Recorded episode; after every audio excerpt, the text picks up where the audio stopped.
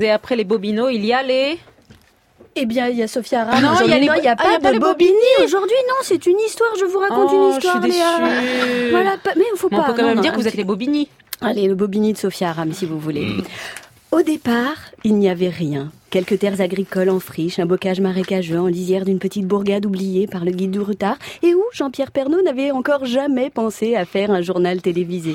Pour tout vous dire, il semblerait, selon nos informations, que Notre-Dame-des-Landes était peut-être la dernière zone humide à ne jamais avoir été pénétrée par Harvey Weinstein.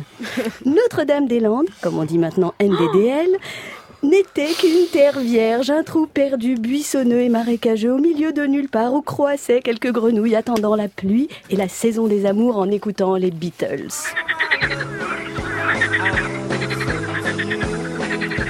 Mais ce que les Beatles avaient oublié de dire aux grenouilles, c'est que les années 60 n'étaient pas faites que d'amour libre, de nénuphars et de pique-niques, mais aussi de calculs par un certain nombre de procédés sur lesquels on ne s'étend pas. On a calculé par un certain nombre de procédés sur lesquels nous ne nous étendrons pas que la situation de l'aérodrome de Notre-Dame-de-Lande était relativement proche de ce qu'on peut appeler le centre de gravité de l'ensemble des grandes villes de l'Ouest.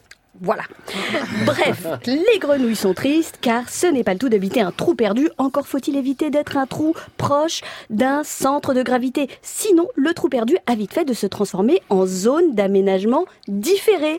D'ailleurs, différé, c'est le bon mot, puisqu'en 2018, après 50 ans de lutte, le gouvernement décida de pérenniser le caractère dilatoire du différement, et ce pour l'éternité et au-delà. Reste l'éternelle question, qu'est-ce qu'on fait du trou? Qu'est-ce que Vinci et l'État peuvent bien faire de cette terre à grenouilles et à chevelus? Un parking? Bien sûr que non. L'État ne sait pas quoi en faire. Non, la seule chose que sait faire l'État, c'est d'aller foutre sur la tronche des grenouilles et des chevelus, qui sont justement les seuls qui ont une toute petite idée de ce qu'ils feraient ensemble de ce trou humide. À première vue, c'est idiot de dégager violemment d'une zone dont on ne sait pas quoi faire les seules personnes qui savent à peu près quoi y faire. Eh bien, à deuxième vue, quand on écoute les raisons invoquées par l'État, c'est encore plus con.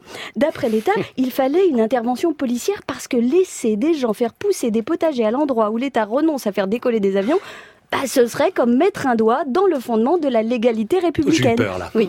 Et ça, c'est mal. C'est mal quand même, Marc. On ne sait pas, euh, on ne fait pas entrer ces idéaux ni rien d'autre dans le fondement de la légalité républicaine. C'est une affaire de principe. Et d'ailleurs, c'est tellement une affaire de principe qu'après avoir transformé la ZAD en zone à défoncer à coups de véhicules blindés et de gaz lacrymogène, l'État rappelle benoîtement qu'il est prêt à discuter et à étudier les projets d'occupation précaire. Bref, à laisser les grenouilles et les zadistes vivre ensemble. Ce qui prouve que l'État est visiblement aussi doué pour aménager le territoire que pour discuter avec des personnes ayant, essayant d'imaginer un avenir différent que celui de brûler du kérosène ou de construire des parkings. Mais la vraie victoire de l'État, c'est qu'après les opérations d'évacuation, il y a encore plus de monde à Notre-Dame-des-Landes. Merci Sophia Ram qui ce matin était avec les grenouilles, les chevelus et les, comment vous les avez appelés les autres?